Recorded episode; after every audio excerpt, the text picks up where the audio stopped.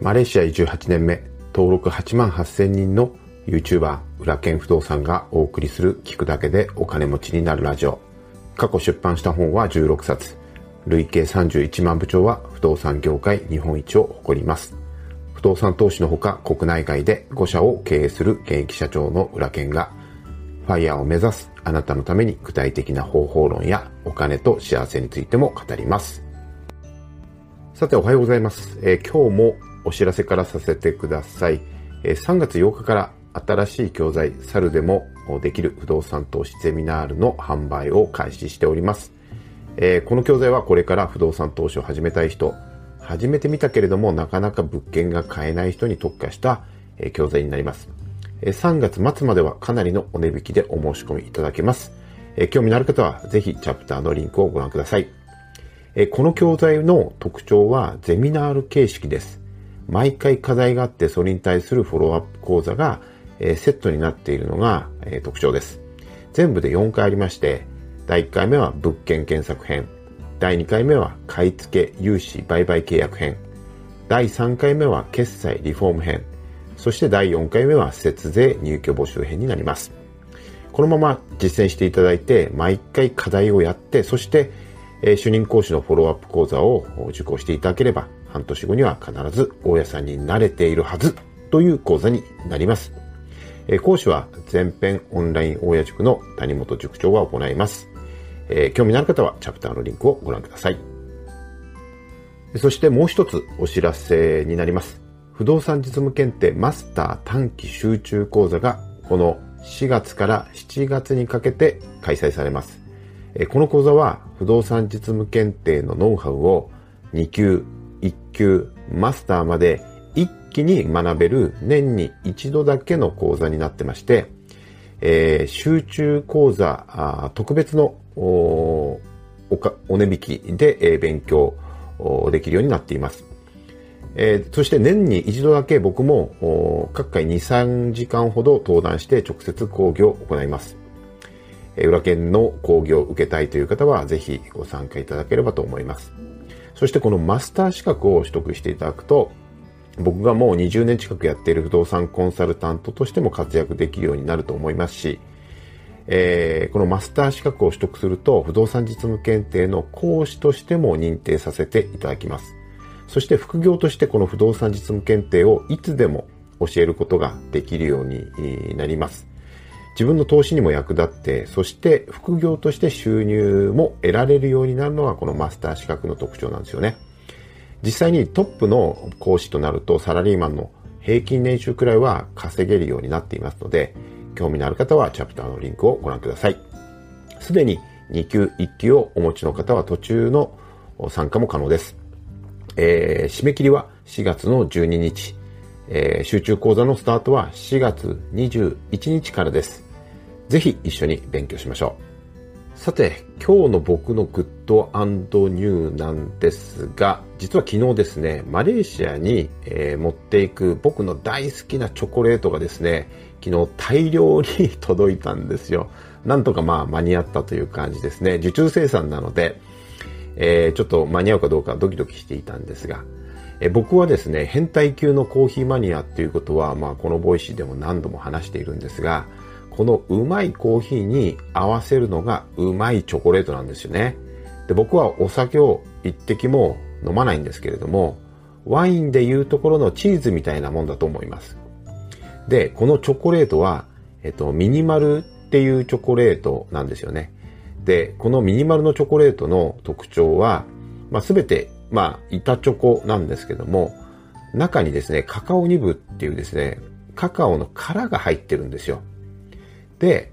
この殻の中にポリフェノールがいっぱい入ってるんですよね。しかもその食感もいいっていう感じで、疲れた脳に刺激がこう、ビビーンとくるわけですよ。その噛んだ時の食感がね。で、えー、このここミニマルのチョコレートはカカオの豆の素材を生かすような作り方をしていて、まあ、フルーツのような香りとか味するものがあったり、木の香りがするものもあったり、ミントの香りのものもあるんですよね。で、僕はいわゆる、なんだろう、そのゴディバでいうような、この、なんていうの、チロルチョコレート台のガナッシュ、中中にね、こう、あの、ちょっと溶けたチョコレートが入ってるようなガナッシュっていうんですけど、ああいうチョコレートよりも、このミニマルのチョコ、板チョコが大好きなんですよ。で、大体1枚の板チョコをですね、僕、4日くらいかけて、ちょこちょこと食べますので、3ヶ月マレーシアに行くとすると、30枚板チョコ頼まないといけないんですよね。で、板チョコ30枚頼む人あんまりいないと思うし、多分ミニマルで30枚頼んだの僕が初めてじゃないかぐらいですね、大量に箱が届いたんで、はい。え通販もこのミニマルさんやってるので、ぜひ、えー、ちょっとね、気になった方はミニマルと検索してみてください。めっちゃコーヒーに合うので、めっちゃおすすめです。さて、このところですね、何回かにわたって、エイプリルフールを嘘ではなく夢を語る日にしようというエイプリルドリームというコンセプトで PR タイムさんとそして Voicy さんが共同プロジェクトとして4月1日にかけてやっているプロジェクトにですね、賛同した形で夢についてですね、えー、語って、語らさせていただいているんですけれども、ちょっとおさらいをすると、夢を語るってすごく重要な大切なことなんですけども、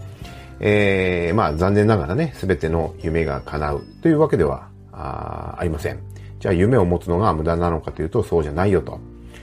なぜなら夢を持って具体的にそれ向かって自分で選択した人生を歩む人と、夢をね、あの、持たないで社会からあらかじめ用意された、えー、選択肢の中から、いわゆるの、反応して生きている人では全くね、充実度が違うと、人生を送る充実度が違うということでしたよね。なので、自分で選択する人生、充実した人生を歩みたいなら夢を持つことは重要ということでした。で、昨日の放送では、それを明確化する方法としてミッション、ビジョンを書いて持ち歩こうということをお話したんですが、今日の本題はですね、その夢を周りに言いふらすと叶うというお話です。えー、ここまで、えー、 Voicy でお話してきた流れで、えー、夢はやっぱり持った方がいいね、えー、というふうに思っていただいた方がほとんどだと思いますけれども、その夢をさらに現実的に引き寄せるためには周りに言いふらすことだと僕は思うんですよね。多くの人っていうのは自分の夢を誰かに聞かれたりしない限り自分からね、積極的に僕の夢はこうなんだって語ることはあんまりないと思うんですよね。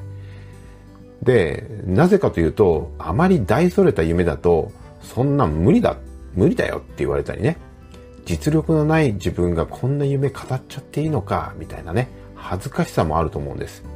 なので、夢を内に秘めちゃう人が結構多いんじゃないかなっていうふうに思います。でも、夢は大きければ多いほど、大きいほど、えー、自分一人の力では、まあ、到底実現できないでしょうし、いろんな人の協力が、まあ、当然必要になりますよね。なので、同じ夢に向かって歩んでくれるパートナーだったり、仲間の存在も必要になってきます。で、またね、あの、まあ、自治体とか、そういった公的な力も必要になるかもしれませんし、えー、現実的なお金も必要になるかもしれませんよね。